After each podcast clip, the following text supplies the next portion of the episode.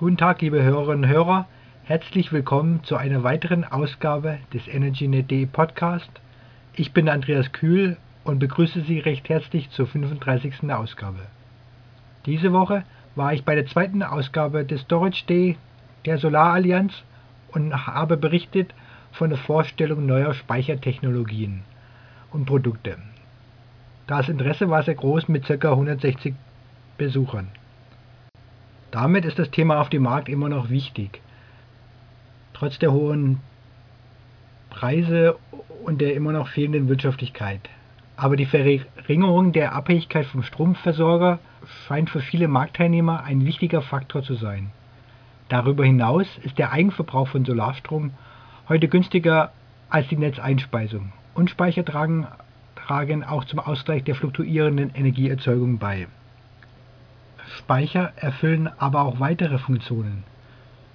So können sie zur Netzstabilität beitragen.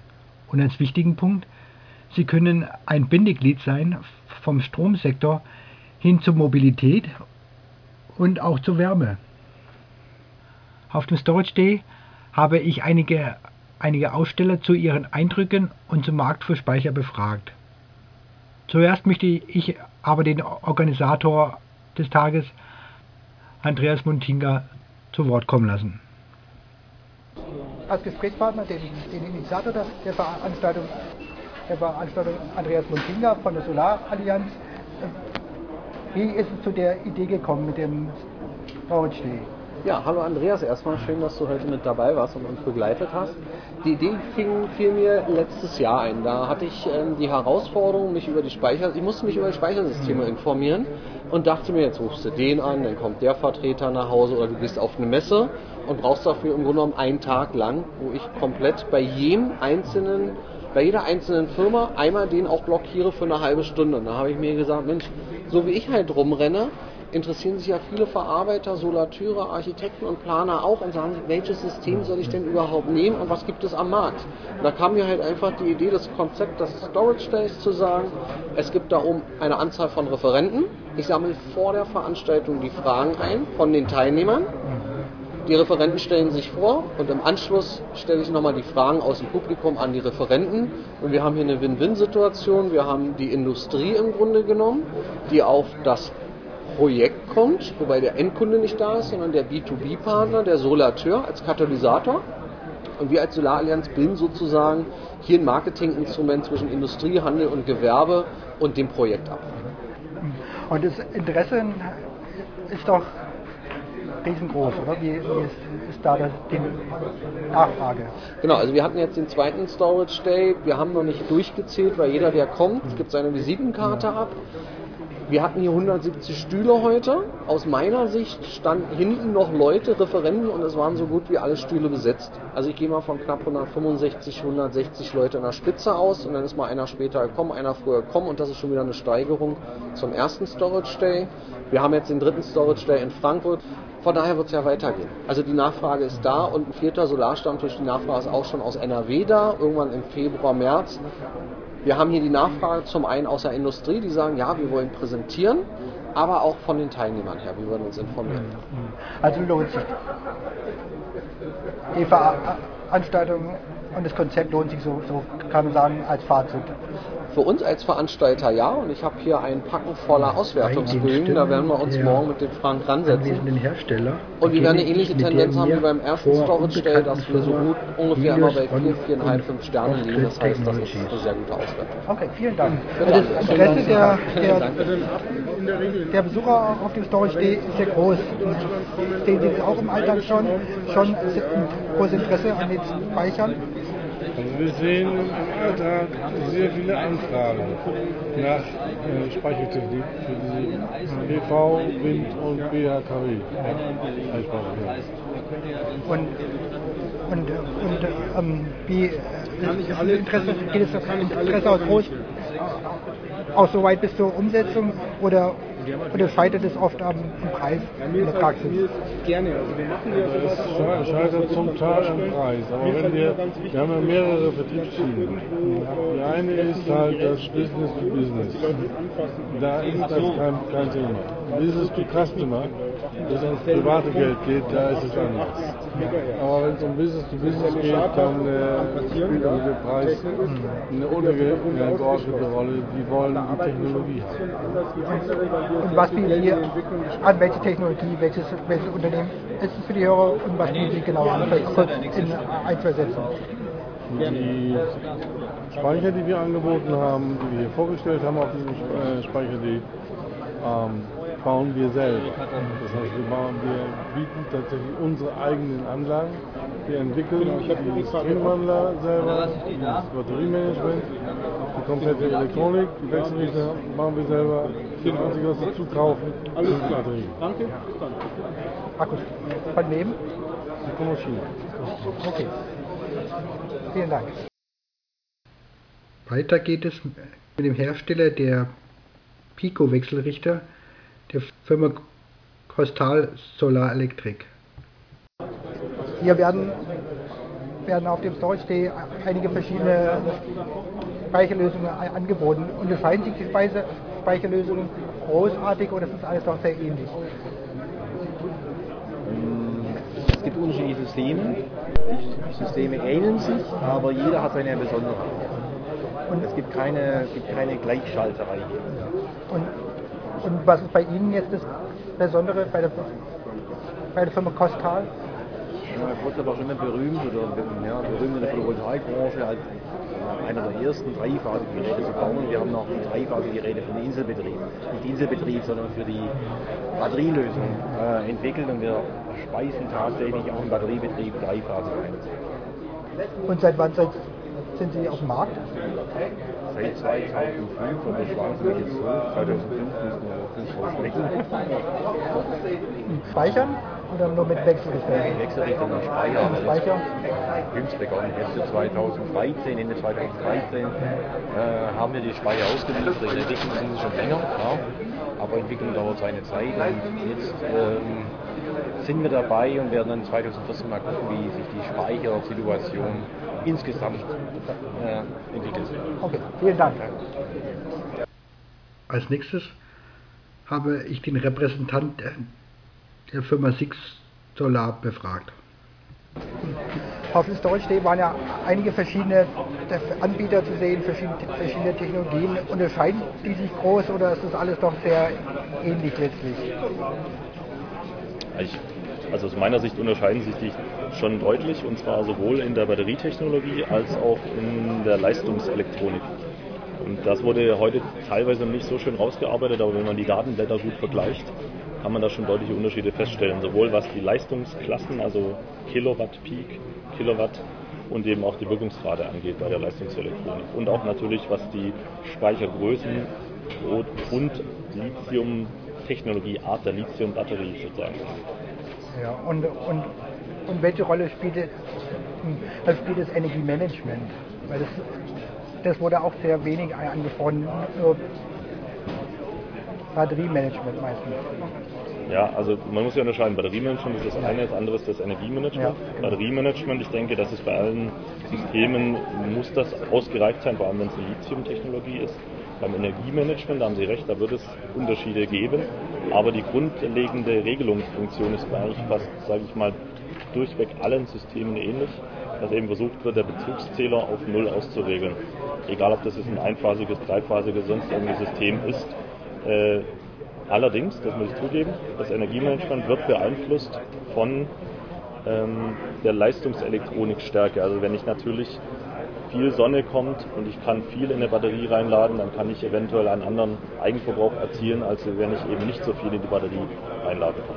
Okay, noch eine Frage, was, was ist das Besondere an Six Solar?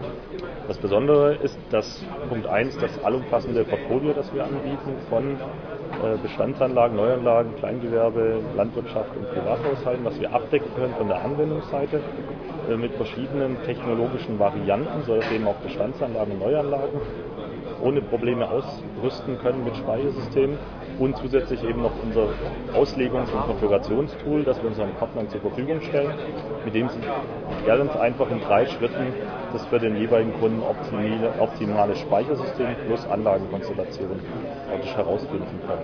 Okay, vielen Dank. Der nächste in der Runde war die Firma E3DC, der Hersteller auf dem Storage Day mit den bisher meistverkauften Speichern. Ja, auf dem Storage Day wurden ja viele verschiedene Anbieter gezeigt. Worin, worin unterscheiden sich die meisten? Was ist der, der Hauptunterschied? Ja gut, es gibt im Grunde ja immer zwei Unterschiede. Das eine ist die Kopplung, DC-seitig, AC-seitig gekoppelt. Und das andere ist halt die, Batterietechnologie, ob man halt auf Lithium oder auf Leisig. Das sind ja immer die Hauptunterschiede. Und dann gibt es halt auch jede Menge Details, äh, verschiedene äh, Ausprägungen dieser Geschichten und natürlich zusätzliche Funktionalitäten und so weiter, äh, die letztlich die Unterscheidung ausmachen. Und von einigen Anbietern haben wir mitbekommen, die werden erst im nächsten Jahr auf den Markt kommen oder sind jetzt gerade erst auf dem Markt. Mhm. Gibt es schon einen Markt oder, für, für Speichersysteme oder, oder, oder, oder ist der erst noch im Entstehen? Der ist sicherlich im Entstehen. Wir haben aber 650 Systeme schon verkauft. Wir verkaufen seit Mitte letzten Jahres und äh, sehen jetzt, dass mit dem neuen dreiphasigen Gerät die Nachfrage durchaus wächst. Also ist durchaus auf dem Markt schon spürbar. Und, und worin, worin unterscheidet sich Ihr System jetzt von dem Wettbewerb? Ja, wir sind DC gekoppelt, wir haben Lithium-Ionen-Batterien äh, wir haben ein sehr kompaktes Gerät mit Designanspruch. Wir sind ähm, modular und Namen noch nennen, weil die Hörer sehen ja, ja nicht. Ja. E3DC ist die Firma, das System heißt S10 und äh, ist, denke ich, das modular, das, das kompakteste System, was wir heute hier gesehen haben. Meiner Meinung nach ist es alles drin, vom Wechselrichter bis zur Batterie, inklusive Mess- und Regelungseinrichtungen ist alles in einem Kasten, auf einmal ein Meter 40 tief. Und äh, ich denke, es ist sehr kompakt, es ist modular und jederzeit erweiterbar. Das sind so die Hauptunterschiede. Okay, vielen Dank. Auch der Hersteller von Wechselrichter und Leistungsoptimierer, die Firma SolarEdge, wird künftig auf dem Markt der Speicheranbieter vertreten sein. Der Storage Day ist jetzt schon vorbei. Jetzt fängt es an, gemütlich zu werden. Welches Fazit können Sie ziehen nach den ganzen Präsentationen? Also es war ein sehr interessanter Tag, waren viele interessante Vorträge, auch gut besucht. Also hier, ich weiß nicht, wie viele Leute es waren jetzt am Ende, aber es hat schon nach den 150, 160 angekündigten ausgesehen und waren interessante Gespräche in den Pausen. Also war ein erfolgreicher Tag. Und, und für Solar Edge, wie sieht gerade so aus? Oder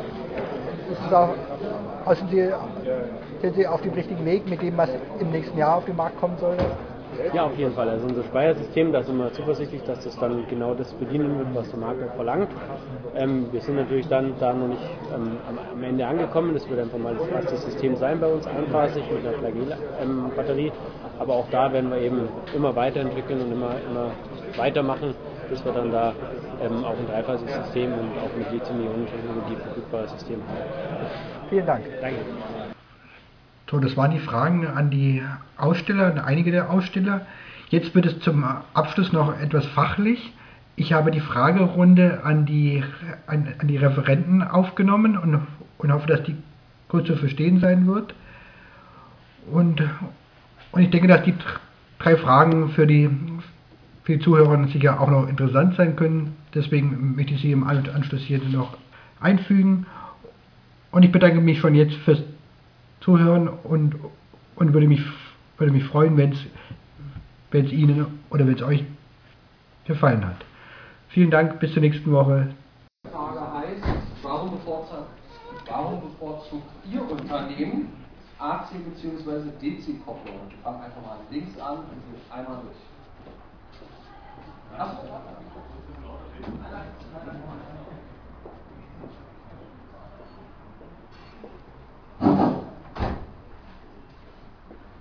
Ja, ähm, in unserem Fall Six Solar ist die Frage vielleicht fast falsch gestellt. Wir bevorzugen weder AC noch DC-Kopplung. Wir haben beides im Portfolio.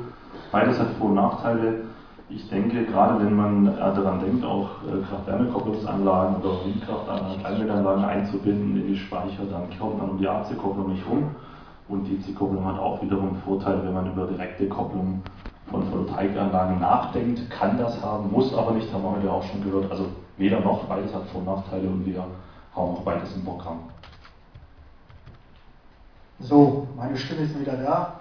Wir von Kostal bevorzugen erstmal die DC-Kopplung, äh, weil wir die so entwickelt haben, finden die zunächst effizienter. Natürlich denken wir über die AC-Kopplung nach und die wird, denke ich mal, im späteren Zeitpunkt näher kommen, weil wir dann auch die andere Energien irgendwie mit einfangen wollen.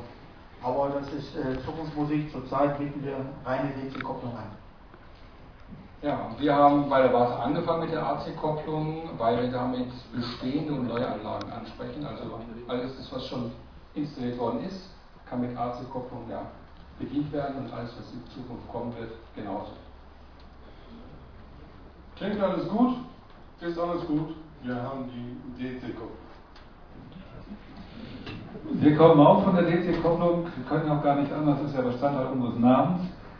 Ähm, wir haben aber jetzt bei den dreiphasigen Geräten aus dem gleichen Grund, dass man halt weitere Erzeuger koppeln kann, auch eine zusätzliche AC-Kopplung, äh, wobei dann halt DC und AC auch parallel zu betreiben ist. Ja, wir haben auch ein DC-System schon verfügbar, haben wir ein robustes Gerät gehabt, was wir schon sehr, sehr häufig im Feld verkauft haben, verbaut haben. Das heißt, wir haben da durch eine Softwareanpassung sehr, sehr einfach ein AC-System hinbekommen. Beides hat Vor- und Nachteile, wie schon gesagt. Ähm, aktuell ist der Markt auch noch so jung, dass man sich gar nicht auf ein System festschießen darf oder sollte, weil beides Vor- und Nachteile hat. Wir haben, wie erwähnt, AC-Systeme verfügbar und bevorzugen sie deshalb, weil die mit jedem Generator betrieben werden können und, äh, wie Walter sagt, mit jedem vorhandenen System adoptierbar ist. Für uns ist die AC-Kopplung entscheidend, weil wir Blocken, Mikroblocker-Kraftwerke auf Stirring-Basis und Brennstoffzellen und auch die ist für uns entscheidend. Ja, wie im Vortrag schon erwähnt, äh, bei SolarEdge geht es darum, dass wir von den Optimierern konstante Spannungswerte erhalten. Da sehen wir natürlich die Vorteile für den Laderegler, dass der sehr wirtschaftlich arbeiten kann und sehr effizient. Und daher bevorzugen wir die DC-Kopplung. Die zweite Frage, fangen wir gleich bei dir an, Holger. Wie wird die individuelle Phasenlast von Ihrem Speicher gebildet? Da gehe ich jetzt mal davon aus, da geht es um dreiphasige Geräte. Unser System ist einphasig, also wir haben einen Stromzähler, ähm, der sendet die Information an den Wechselrichter, wie viel Energiebedarf da ist und äh, bis zur Spitzenleistung liefert die Wechselrichter dann auch die Leistung dementsprechend. Dadurch, dass wir keine eigenen Geräte entwickelt haben, verweise ich an Warta oder SMA. Wie wir, wie wir unsere Phasen managen, habe ich eben erwähnt, individuell. Da, wo Bedarf besteht, da wird bedient. Und da, wo Überschuss entsteht oder besteht, der wird geladen, aufgenommen. Also individuell pro Phase bei der Phasensynchronisation und ja, damit auch USV-fähig. Ähm, guter Punkt, hatte ich vorhin vergessen. Ähm, FNN, es gibt einen Hinweis zum Abschluss von Speicher- und Widerspannungsnetz. Ähm, mein Abteilungsleiter sitzt eigentlich in allen Gremien drin, der ist eigentlich immer up to date, das heißt, auch diese salierenden Zähler sind gar keinesfalls ein Auslaufmodell. Die, die wird es geben, die wird es beibehalten, das heißt, da sehen wir auch aktuell keine, keine Schwierigkeiten. Wir sind mit unserem einphasigen System einphasig am Einspeisepunkt, balancieren somit über die salierenden Zähler alle drei Außenleiter aus. Wenn wir 13 Einheiten zerscheiden, 6,8 würden wir symmetrisch Drehstrom einspeisen, laden, entladen, wie es der FNN-Hinweis fordert. Drehstrom, symmetrische Einspeisung. Ab 4,6 kVA.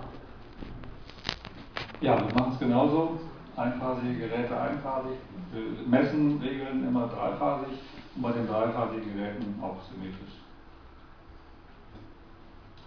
Wir haben nur dreiphasig. Wir haben nur Drehstrom. Und wir machen es über das Wechselrichtermanagement. Danke. Wir arbeiten symmetrisch und in Zukunft ist die phasengenaue Einspeisung geplant. Ja, wir, haben, wir arbeiten symmetrisch und asymmetrisch, das heißt, wir können bis zu 2,2 kW asymmetrisch jede Phase bedienen. sodass in unserem Gerät, diesem 10 kW-Gerät, jede Phase 3,3 kW äh, ans Netz liefern kann. Ans Netz wird natürlich elektrisch ausgeliefert.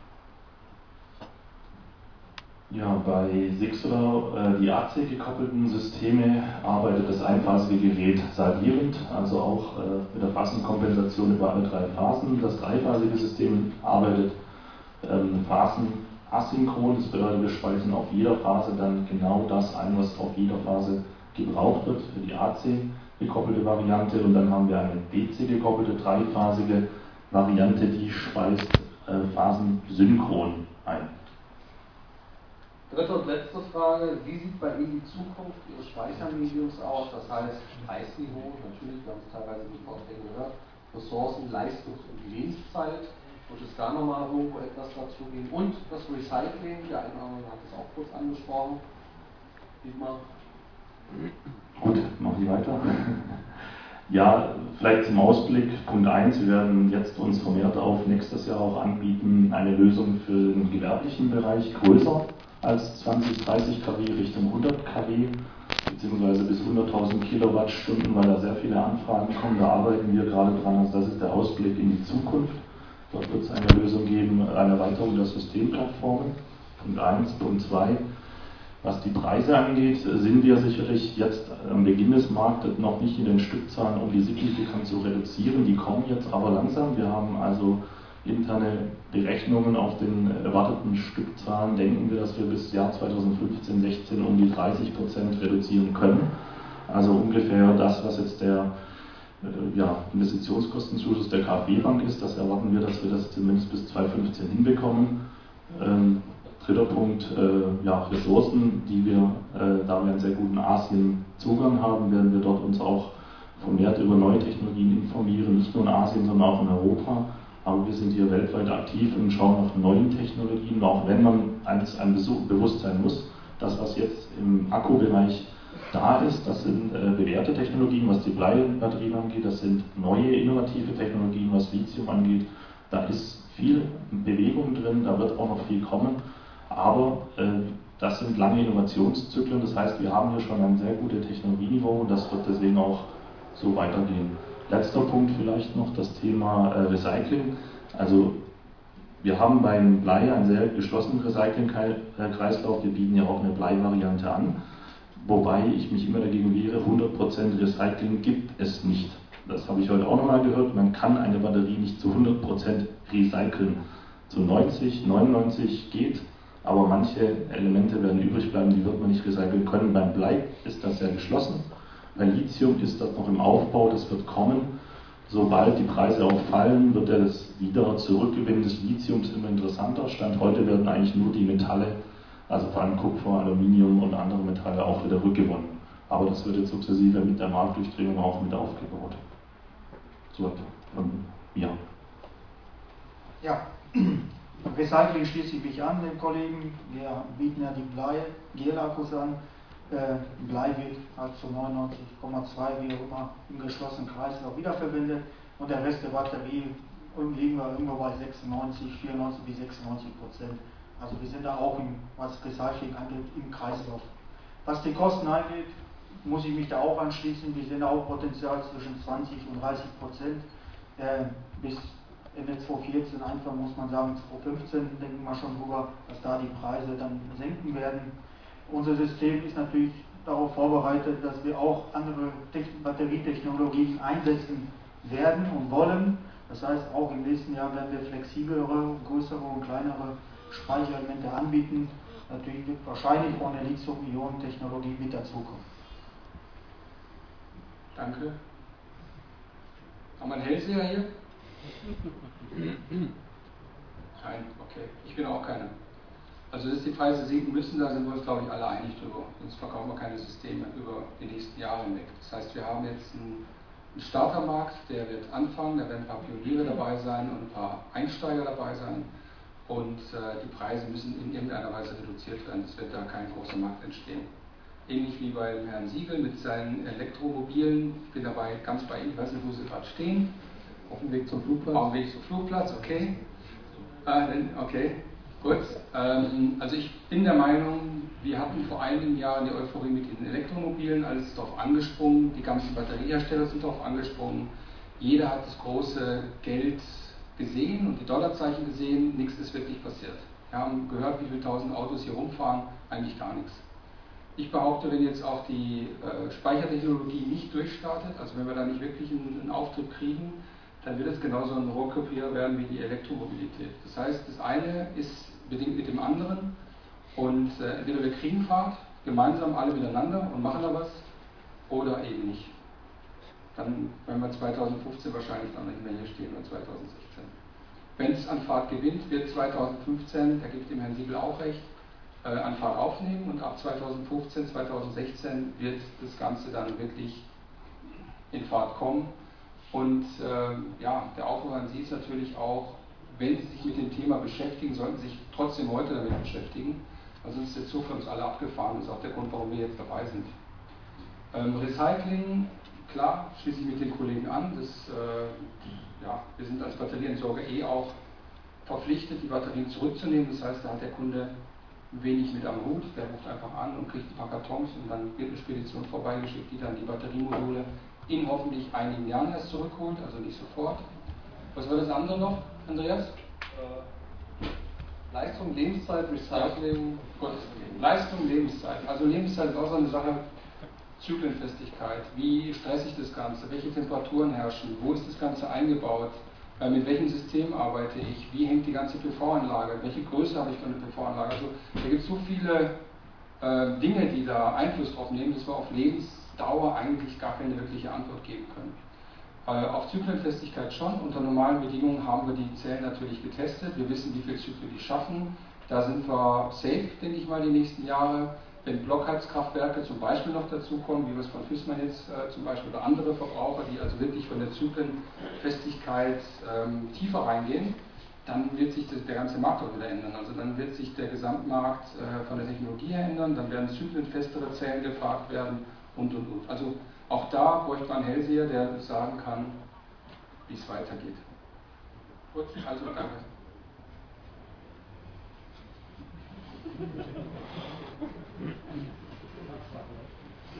Ich fange mal hinten an. Die Größe wurde gefragt. Das ist ein Schrank. Da kommen Einheiten rein, Modulbauweise, Steckbauweise, zapp, zapp, zapp, da wird er vollgepackt. Wenn noch Platz drin ist, ist gut. Wenn kein Platz mehr drin ist und ich brauche mehr, brauche ich noch einen zweiten Schrank. So einfach ist das. Das Ding ist ein Schrank. Zweite, Recycling. Ich komme aus der Batteriewirtschaft. Wir haben in Deutschland Gesetze, in Europa Gesetze zum Recyceln von. Aller Systeme. Und diese Gesetze werden eingehalten. Hoffentlich überall, bei uns auf jeden Fall. Lebenszeit. Wer sich mit Batterien beschäftigt, ähm, dem lege ich nahe, sich tatsächlich mal ein paar durchaus älteren Datums Bücher von der Firma Bata zur Gemüse zu führen. Ähm, es, es wird über Zyklen gesprochen. Aber wir reden ja in der tatsächlichen Anwendung nicht nur über Vollzyklen, sondern wenn die Sonne scheint, lade ich meinen Akku.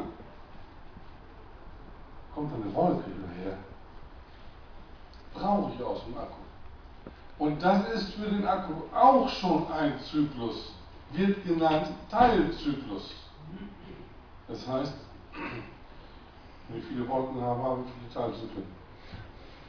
Ich glaube aber tatsächlich, dass wir die Lebensdauern, die hier angegeben worden sind, durchaus erreichen. Sowohl für die Batterietechnologie als auch für die Elektronik. Ressourcen. Die Ressourcen hängen ganz stark von den Rohstoffen ab, die wir haben und wie wir rankommen. Ich glaube, dass wir genug Ressourcen haben. Hoffen wir, dass die Politik uns auch rankommen lässt. Oder noch Preis. Meine Damen und Herren, so ein Speicher kostet Geld. so einen Speicher zu entwickeln, und ich glaube, da sind wir uns hier alle einig, kostet auch Geld. Viel Geld. Und dieses Geld muss eigentlich erst wieder verdient werden, bevor wir darüber nachdenken können, so ein Ding billiger zu machen. Alleine von den Rohstoffen her ist die Lithiumbatterie relativ teuer. Das bedeutet, und die Erfahrung habe ich mehrfach machen können in meinem Berufsleben, die Batterie ist einer der Hauptkostenträger. Damit das ganze System preiswerter wird, müssen wir viele, viele Pioniere haben, die Systeme mit Lithiumbatterien installieren, damit wir so viele Batterien kaufen können, bauen können, damit der Preis sinkt. Das ist aus meiner Sicht die Realität. Ähm, dazu kommt noch eine Geschichte. Es gibt gerade im Vertrieb, und ich bin aus dem Vertrieb, es gibt im Vertrieb eine Menge Leute, die verkaufen gerne über den Preis. Der Kunde kommt an und sagt, was kostet das? So viel. Nee, will ich nicht. Und geht die Handelei los, so gehen wir hier runter, gehen wir da runter und so weiter. Aber Verehrte Herrschaften, wir haben hier ein hochsensibles technisches Produkt. Wir haben doch genug Argumente dafür zu sorgen, dass wir zumindest für eine gewisse Zeit den Preis so halten können, dass er, wie nannte das jemand in den Vorträgen, ich glaube wirtschaftlich oder was, dass das Preis-Leistungs-Verhältnis tatsächlich passt. Wir fangen doch erst an mit der Speichertechnik. Lasst uns doch jetzt schon aufhören, das Ding erstmal preislich zu verhauen. Das kommt, sowieso. Ja, von daher, ähm, bitte, wenn Fragen sind über die Argumente zum Vertrieb dieser Speichersysteme, bitte an uns herantreten, damit wir nach Argumenten suchen können, die wirklich stichhaltig sind, einen Preis zu gewährleisten, einen Preis zu erzielen. Traumpreise haben wir alle nicht gekriegt. Noch Fragen? Nee? Danke.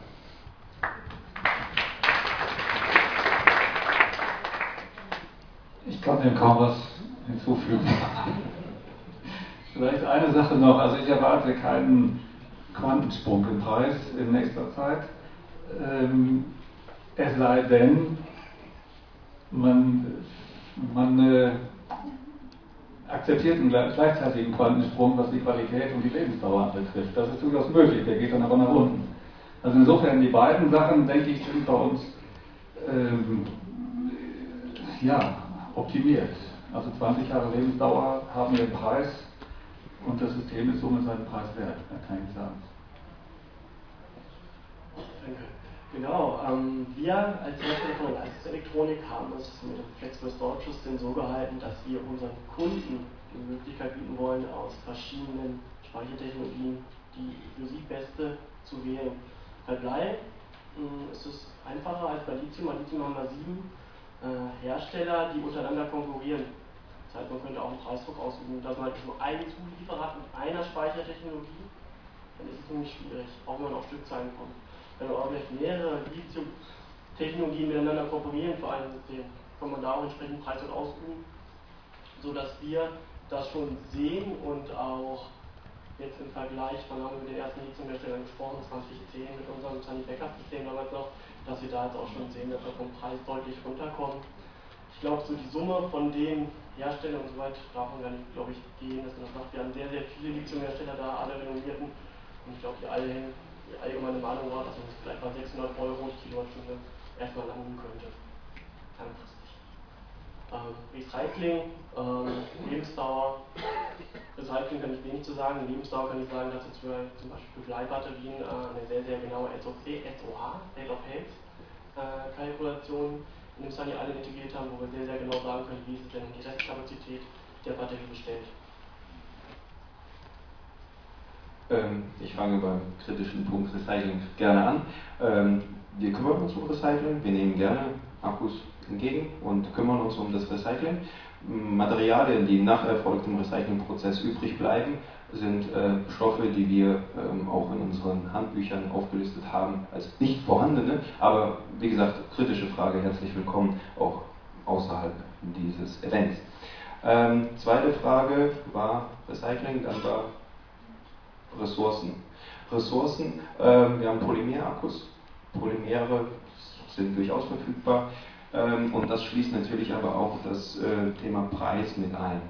Ähm, natürlich machen Preise äh, Mengen aus. Ja, da sitzen wir mit Colibri sehr nah beieinander, direkt vom Hersteller, nicht nur des Systems, sondern der Zellen an sich äh, und dem Markt auf der anderen Seite. Und das macht natürlich die Menge aus, ja, Verdoppelung der Mengen, ja, kennen wir alle. Ähm, aber da spielt auch ein ganz großes Thema natürlich die Ressourcen, die Verfügbarkeit, wo sind die verfügbar, das muss man immer im Auge behalten, wo sind die verfügbar, zu welchen Preisen verfügbar, wie viele Mengen sind überhaupt noch verfügbar, dann ähm, ja, müssen wir uns auf jeden Fall mit auseinandersetzen. Wir erwarten keine Preisstürze, äh, aber dass Senkungen angesagt sind, sind ist durchaus äh, wichtig und sicher notwendig, wobei wir auch ehrlichkeitshalber natürlich dazu sagen müssen, zurzeit wenn man das Wort Wirtschaftlichkeit mit in Betracht ziehen möchte, wir uns natürlich die Wirtschaftlichkeit der PV-Anlage mit dem Speicher teilen und dadurch die Wirtschaftlichkeit erzielen. Speicher alleine ist schwierig wirtschaftlich darzustellen, klar. Ja. Und war da noch was? Habe ich was vergessen? Andreas? Das war's. Ja, ich denke zum Thema Batteriespeicher ist alles gesagt. Möchte ich mich dem Kollegen von Helios anschließen, die Entsorgungsfrage stellt sich nicht, das ist gesetzlich definiert. Insofern glaube ich, brauchen wir uns da keine Gedanken machen, wenn wir uns bei allen Produkten so viel Gedanken um Recycling machen würden, wäre ich sehr froh. Ähm, zur Preisentwicklung kann ich aus unserer Sicht jetzt nur für den Hochtemperatur-saisonalen Speicher sprechen, den wir entwickeln. Der wird kostenseitig irgendwo zwischen einem herkömmlichen Wasserspeicher und einem preisgünstigen Bleisäuresystem liegen als Indikation. Ja, auch von unserer Seite. Äh, zum Recycling ist viel gesagt worden, da denke ich mal, sehen wir keine großen Probleme. Ähm, da sind die Hersteller eigentlich gut gewappnet und es läuft. Ähm, was dem, dem Endkunden vielleicht präsent sein muss, ist, dass eine Batterie kein Wegwerfprodukt mehr ist, wie man es vielleicht in der Vergangenheit im Kopf hatte, sondern dass es ein Stück weit auch ein Investment ist. Das heißt, die Rohstoffe, die kann ich nachher ja auch wieder irgendwo verkaufen auf dem Zweitmarkt unter Umständen. Also da ergeben sich, denke ich mal, auch in der Zukunft noch einige Möglichkeiten, äh, wie man das nutzen kann. Ähm, ja, Preisstruktur, da kann ich jetzt wenig dazu sagen, weil wir kämpfen jetzt dran, dass wir das System erstmal an den Markt bringen und wollen das natürlich dann auch mit verschiedenen Speichern kombinierbar machen, um da dem Installateur und dem Endkunden die Freiheit zu lassen. Das Segment von SolarEdge sind schwierige Anlagen, das heißt, wir werden nicht groß mit Nachrüstlösungen mit anderen Wechselrichtern fokussieren, sondern unser Fokus liegt auf dem Optimierer, äh, schwierige Geometrien, Teilbeschattungen, dass wir eben da Anlagen realisieren, wo es vorher nicht möglich war, Dementsprechend kleiner werden natürlich auch die Anlagengrößen sein im äh, Residential-Markt und da dementsprechend auch kleiner der Speicher. Zum Preis meiner Funktion vor SolarEdge, da ich ja den Vorteil gehabt, dass ich auch verschiedene Einkaufspreise vergleichen konnte, ist ganz interessant. Ähm, am Anfang bin ich dem Mantra hinterhergelaufen, Bleigel ist günstig und Lithium ist teuer. Das habe ich dann auch runtergebetet und irgendwann habe ich mal hingeguckt und habe das Ganze durchgerechnet was kostet mich die Kilowattstunde an Eurocent? Dann dazu über die komplette Zyklendauer, Entladetiefe, Beschaffungskosten mit eingerechnet. Und das Ganze habe ich getrennt, einmal auf den reinen Speicher und dann habe ich gesamte, äh, das gesamte Speichersystem nochmal hergenommen. Also diese einzelnen Batterieblöcke, die müssen ja dann irgendwo mal miteinander verschalten werden, mit äh, Sicherungen abgesichert werden, da braucht man dann ein Gestell, was noch drumherum kommt. Und es war ganz interessant, es gibt Lithiumhersteller, also Batteriehersteller, die liegen dann drüber, in der Gesamtsystembetrachtung, also im Speicher, wenn man die neutral miteinander vergleicht, ist Lithium immer teurer. Aber in der Gesamtbetrachtung gibt es auch heute schon Hersteller, die, wenn sie breite Absatzmärkte haben, sehr nah voran an der E-Mobility sind, da vielleicht auch über die Grenzen Europas hinaus Absatzmärkte haben, die konkurrieren heute schon mit Bleigel. Zwar leider an der dritten Kommastelle, aber sie sind günstiger. Damit haben wir Frage 3 auch abgearbeitet. Liebe Referenten, ich bedanke mich recht herzlich, dass Sie den Weg heute hierher auf sich genommen haben für Ihre Präsentation, für Ihre Ausführung. Vielen Dank erstmal.